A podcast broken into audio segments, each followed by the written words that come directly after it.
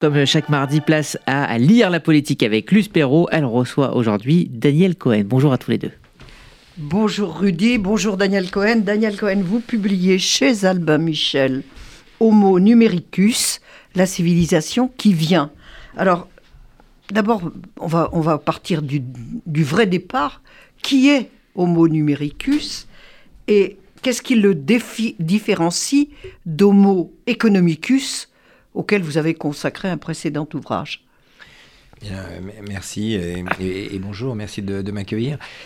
Bien, le, l'homo numericus, c'est l'être que nous sommes tous en train de devenir, c'est-à-dire quelqu'un qui a son portable toujours euh, en vue ou dans sa poche, qui a un rapport totalement addictif, presque existentiel à ce, nouvel instrument. On a tous fait l'expérience d'un portable cassé ou égaré, et ça nous rend euh, fous, littéralement, c'est-à-dire qu'on ne sait plus qui on est, et tout est suspendu à réparer euh, la cause du, du problème ou à le retrouver dans l'urgence. Donc on voit que on est dans un rapport d'ordre anthropologique nouveau à ces technologies. Une dépendance nouvelle. Une dépendance nouvelle, tout à fait imprévue. Au tout début des, portables, on se demandait même à quoi ça servait. Je me rappelle de, Michel Bon qui disait Je ne pensais pas que les gens étaient prêts à dépenser autant d'argent pour dire Allô, ça va? Oui, ça va. Et toi, ça va? T'es où? Bah bon, bah très bien, je te rappelle. Et, oui, et parce qu'on est comme les, les, les chimpanzés qui s'épouillent pour montrer leur socialité, on a constamment besoin d'être liés aux autres et cet instrument a créé quelque chose de, tout à fait imprévu, une mise en addiction générale de notre individualité à cet instrument et au-delà de cet instrument à ces, réseaux qui se nouent grâce au, au net par rapport à Homo economicus, qui était le, titre de mon livre il y a une dizaine d'années, economicus, au fond, tel que je décrivais, c'était la, la, tristesse d'une personne dont le seul rapport aux autres était un rapport marchand, un rapport économique, d'être riche, plus riche que les autres, cette espèce de, de guerre dans laquelle les années 80 nous ont entraînés, où la richesse, l'argent était devenu maître du monde. Et entre economicus et numericus, au fond, il s'est passé la tentative d'apporter une solution à cette solitude sociale et le récit du livre, c'est que cette tentative a échoué. Euh, l'homo numericus, tout branché que nous soyons, ne parvient pas à faire société. Et un très grand nombre des pathologies du monde contemporain, je crois, s'expliquent par cet échec. Alors, vous nous parlez d'une société qui vient, mais est-ce qu'elle n'est pas déjà là? Un petit peu euh, oui, quand même. Euh, bien sûr, elle, vient, c'est une civilisation, c'est plus qu'une société. Je, pense qu'en réalité, oui, nous sommes euh, en fait déjà dans ces technologies numériques, mais que on n'a on pas, on n'a pas tout vu encore. je donne l'exemple de l'intelligence artificielle qui est en réalité encore assez balbutiement. Nous ne sommes pas confrontés à des robots pensants. Ça commence. Rudy, vous n'êtes pas une machine. Enfin, je, pense. Hein, enfin, on va le vérifier tout à l'heure en vous serrant la main. Mais, mais dans une dizaine d'années, euh, il y aura peut-être, euh, de manière totalement informatisée, une intelligence artificielle qui organisera les choses. Euh, déjà, on voit apparaître. Mais à l'hôpital, il y a déjà des robots qui opèrent. Il y a des robots qui opèrent. On opère grâce à des robots, donc il y a quand même des humains derrière. Mais bien sûr, c'est les prémices de la chose. Un exemple que, que je donne dans le livre, je pense, qui est, qui est vraiment très, très, très voilà, parlant. Très parlant, voilà, je sais pas, j'allais dire très inquiétant, mais je sais pas s'il l'est. C'est, c'est le fait qu'aujourd'hui, euh, quand vous êtes recruté, en général, vous passez devant un jury d'admission. Quand c'est une entreprise, euh, voilà, le, l'offre d'emploi euh, est, est, validée par une rencontre entre la personne qui recrute et la, et la personne qui est candidat. Dans le monde qui est déjà en train de s'installer, vous aurez euh, une offre d'emploi qui ira elle-même par les robots solliciter des centaines de milliers de personnes, sans même qu'ils le sachent. Il y aura une sélection qui se fera. Tiens, pour cette offre, on a besoin d'un présentateur. Eh ben, hop, on va regarder. Sans aucun contact. Sans aucun contact. On va sélectionner des gens et euh, on va les entendre. Et tout ça, c'est les robots qui vont le faire. Bien sûr, dans la dernière ligne droite, quand il s'agira de recruter quelqu'un, il y aura un humain, mais euh, ce sera réduit au strict minimum. Ce qui veut dire qu'on est dans un monde où l'intelligence collective pourra être gérée par des algorithmes qui mettront les humains en face à face en quelque sorte à leur insu et, les mettront devant le fait accompli que l'algorithme a considéré que c'était très bien qu'ils candidatent à ce job. Et bon, voilà, l'intelligence collective sera peut-être dans les mains d'algorithmes dont on ne comprend pas très bien en réalité comment ils fonctionnent. Et quel grand bouleversement, c'est un bouleversement des rapports humains, bien sûr, des bouleversements sociétaux, mais quel bouleversement économique cela apporte-t-il? Est-ce un plus? Alors, euh, c'est un plus au sens où l'économie, c'est toujours la, recherche d'économie de coûts. Donc, le travail à la ah bah, chaîne était un plus par rapport au travail artisanal parce que ça permettait de faire euh, les choses, euh, ça permettait de faire les choses les plus vite. Et le résultat a été une formidable déshumanisation du rapport au travail que l'artisan pouvait connaître avant et qu'il a perdu quand il est devenu ouvrier dans un travail à la chaîne. Donc, de la même manière, il y a une promesse avec la révolution numérique, c'est celle du télétravail, c'est celle de la télémédecine qui fait que on n'a plus besoin de se rencontrer comme avant, en face à face. On n'a plus besoin d'aller dans un guichet bancaire pour faire des opérations euh, financières. Donc, il y a une promesse de donner plus de liberté, plus de souplesse. Vous pouvez, à 3 heures du matin, commander des choses en ligne. Vous n'êtes pas obligé de passer par le cadre classique d'une société comme on l'a connu il y a encore une dizaine d'années. La menace, évidemment, c'est la déshumanisation, puisque vous n'êtes plus face à des humains. Tout est fait pour vous dispenser de rencontrer un humain. Vous tapez vous, pouvez appuyer sur un numéro autant de fois que vous voudrez. Il faut, il faut, il faut une journée avant que quelqu'un vous prenne au téléphone. En fait, tout est fait pour vous discipliner à un autre mode d'existence qui est vous n'allez pas rencontrer d'humain, vous n'allez pas avoir au téléphone quelqu'un qui va prendre en charge votre demande. C'est Lévi-Strauss qui disait l'humain est la seule espèce la seule espèce animale qui se soit domestiquée toute seule. Eh bien, nous sommes dans un processus, pour ça que je dis civilisationnel, de même nature. Nous sommes en train d'être disciplinés à l'idée que quand vous demandez une information, ce ne sera pas un humain qui vous la donnera. Vous êtes malade, on a encore des médecins, mais avant de voir le médecin, il y aura beaucoup d'étapes où vous serez pris en charge par des algorithmes. Donc c'est, du point de vue de l'économiste que je suis, de la recherche de productivité, mais pour l'humaniste que je suis aussi, c'est évidemment une très mauvaise nouvelle. C'est une très mauvaise nouvelle et quelle marge de liberté cela nous laisse-t-il? Je pense qu'on est. C'est le vrai problème. On est, on est toujours dans un processus de servitude euh, volontaire. Prenons l'exemple du télétravail. Tout le monde a pu voir pendant le, Covid à quel point c'était déshumanisant. C'était au fond une, formidable tristesse de ne pas pouvoir euh, aller voir ses collègues à son lieu de travail. Pour les enfants, de ne pas aller à l'école rencontrer leurs copains. Bon, euh, simplement de ne pas pouvoir prendre un café avec des, des, amis dans un bar. Tout ce qui fait la texture de notre vie sociale a été euh, profondément euh, remise en question pendant le Covid. Et, on aurait pu penser que euh, le Covid passé, on allait avoir hâte de recommencer la vie d'avant. Eh bien non, la trace aujourd'hui, c'est une demande sociale très importante de la part des gens du télétravail, au télétravail. Une demande de pouvoir travailler de, chez soi. Et le phénomène qu'aux États-Unis on appelle the Great Resignation, hein, c'est la grande démission de ces emplois qui ne sont pas capables d'offrir cette possibilité de télétravail. Si vous n'offrez pas aujourd'hui à un jeune ou même un, un adulte déjà engagé dans la carrière la possibilité de télétravailler, vous aurez beaucoup de mal à recruter. C'est-à-dire les vrais emplois de service où il faut être là vont avoir beaucoup de mal à recruter dans la restauration et autres. Mais ça commence déjà. bien sûr, on est en plein dedans parce qu'il y a une demande sociale nouvelle. Donc, est-ce qu'on peut y résister? Mais on est les acteurs aussi de ce monde. On aspire à ce monde de, au fond, euh, sans, sans, inertie, ce monde sans friction. On peut tout faire en ligne. On est content de pouvoir rencontrer des gens sur Tinder. Et c'est vrai que c'est une, au fond, c'est la promesse d'une émancipation par rapport au cadre étroit de notre vie euh, sociale. Mais ça veut dire aussi que tout ce processus de faire la cour à quelqu'un, de, de tomber amoureux dans l'anxiété, de ne pas être sûr de, parvenir à, de parvenir à, à saisir son regard, toutes ces choses sont en train d'être informatisées. Et la, la raréfaction des, des, des rapports humains, c'est quand même un danger. Je, pense que c'est un danger très, très profond. L'être humain, c'est, euh, comme disait Lévinas, un, visage qu'on rencontre, c'est une, une incertitude sur euh, l'attention qu'il vous porte, c'est, un être d'esprit et de, et de corps. Or là, ce qu'on fait, c'est qu'on dissocie l'esprit et le corps. C'est-à-dire, dans les réseaux sociaux, on a des esprits euh, sans corps et on voit ce que ça donne. On voit que ça donne de la haine, ça veut dire que le rapport à autrui n'existe plus, donc on peut aller aussi loin qu'on veut dans la détestation de la personne qui oserait oserait émettre une idée contraire.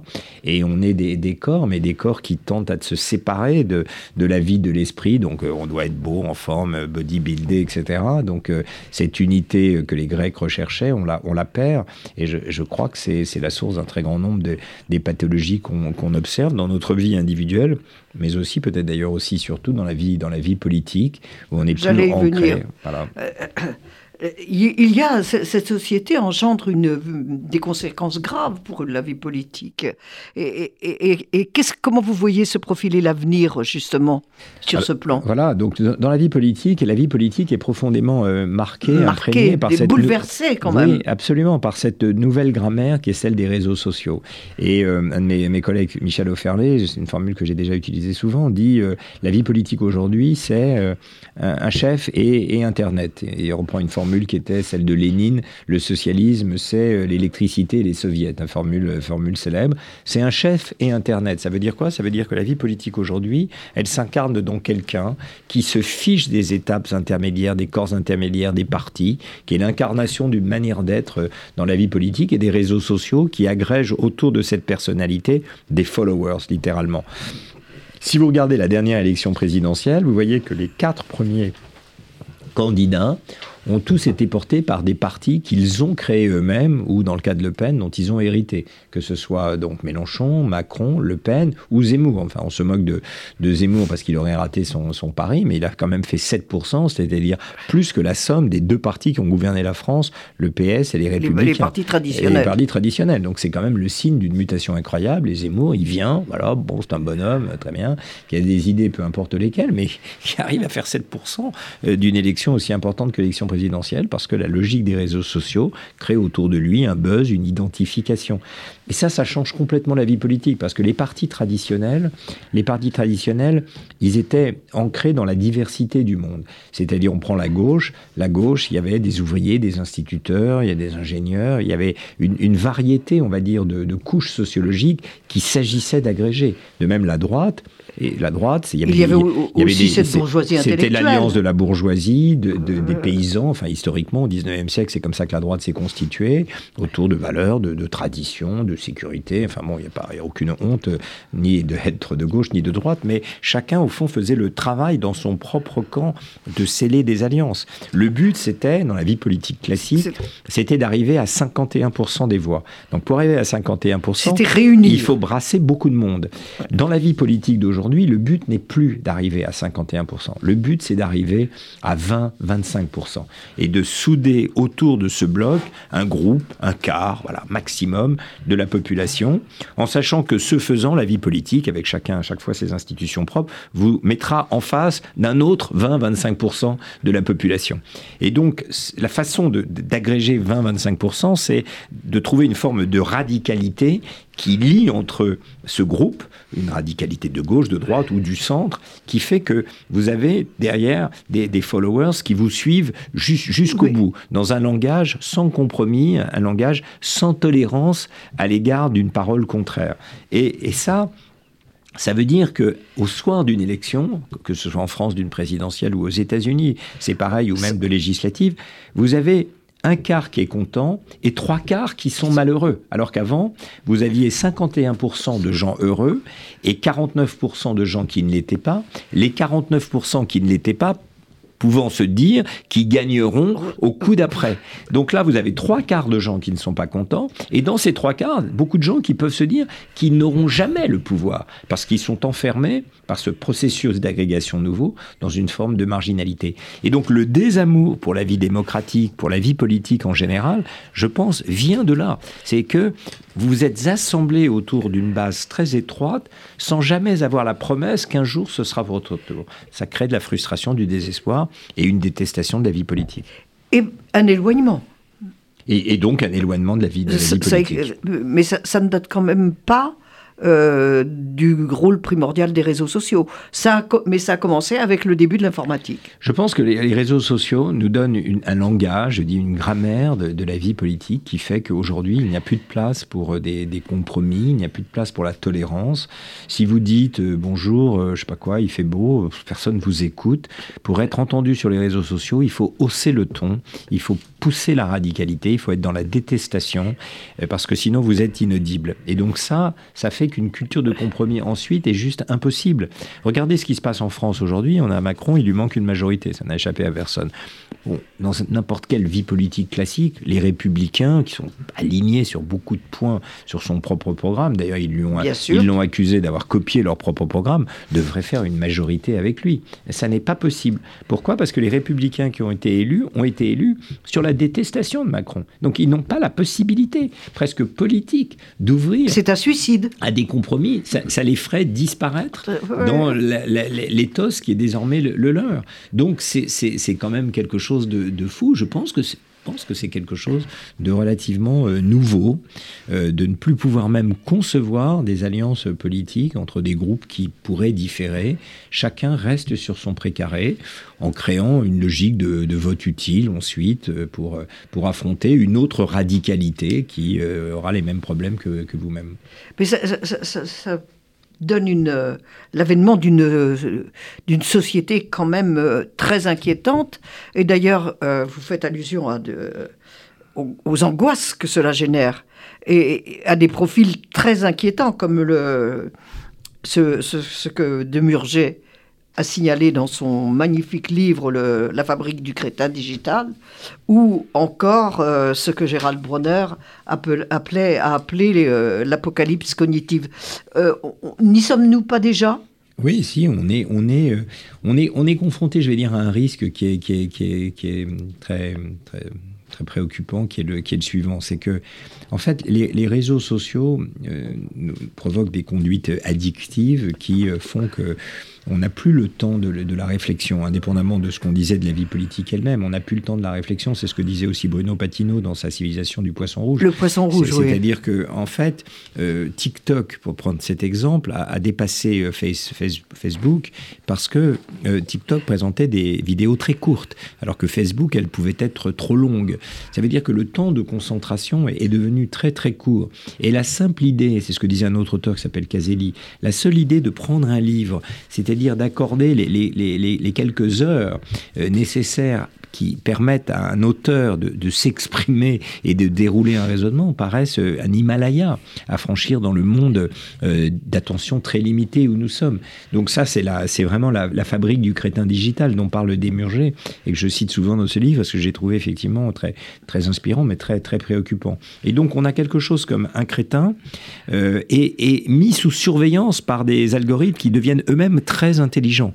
Donc il y a quelque chose comme une dissociation entre une intelligence collective qui ne cesse de monter grâce à la puissance grandissante de l'intelligence artificielle. Ce que je disais à propos des procédures de recrutement, il va y avoir une intelligence incroyable dans l'appariement des qualités, des talents, etc., mais sur fond d'une forme d'appauvrissement intellectuel de l'individu lui-même. Mais au-delà de ça, il y a aussi le pouvoir, compris les GAFA, euh, sur le, pouvoir politique. Est-ce que un gouvernement peut lutter contre les GAFA actuellement? Est-ce qu'il peut prendre le pouvoir?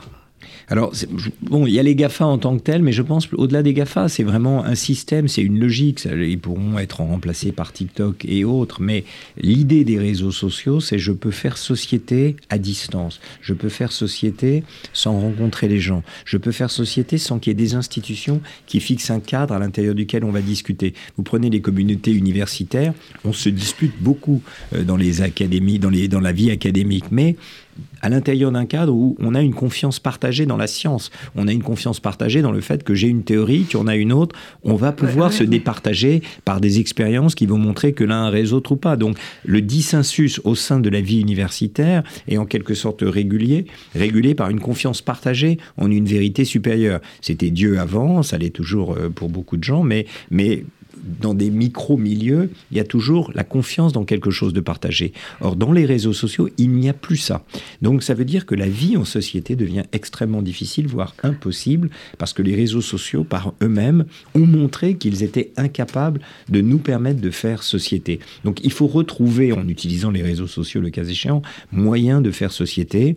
Comment? En ayant confiance Euh, voilà, à ces comment? choses. Bah, en, en gardant confiance en ces choses archaïques que sont les partis politiques, ces choses archaïques que sont les syndicats, ces choses archaïques qui sont les entreprises elles-mêmes. hein. L'ubérisation de la société, c'est remplacer les entreprises par des algorithmes, avec des gens qui viennent cocher comme ça, faire des emplois qui leur ont été fixés par l'algorithme. Donc il faut pas lâcher la prise. Au fond, la, manière de, lutter contre la désinstitutionnalisation du monde, qui est, je crois, la source de toutes les difficultés que nous connaissons, c'est de garder confiance presque naïvement euh, en ces institutions qui ont fait le monde social et qui doivent, euh, et qui doivent être protégées. Alors pour conclure, juste un mot. Est-ce, euh, is winter coming, comme vous le dites? Voilà. Donc c'est l'hiver de, de Game of Thrones, en tout cas, euh, Euh, voilà. c'est le winter sous la forme paradoxale du réchauffement climatique qui, qui vient et qui est un autre exemple de la difficulté pour les réseaux sociaux en réalité d'imaginer une société alternative qui permettrait de désirer ce qui doit être désiré pour, pour faire face au réchauffement climatique. Sur les réseaux sociaux, on sait très bien dénoncer l'inaction des gouvernements, mais en réalité, on n'est pas capable de proposer une société alternative qui permettrait de, de penser autrement le, le rapport, on va dire, euh, au climat, parce que les réseaux sociaux ne sont pas capables de penser la société tout court. Merci Daniel Cohen. Homo numericus, la, soci- la civilisation qui vient. C'est publié chez Albin Michel. C'est un livre qu'il vous faut absolument lire si vous voulez reprendre le contrôle de vos écrans et de votre vie.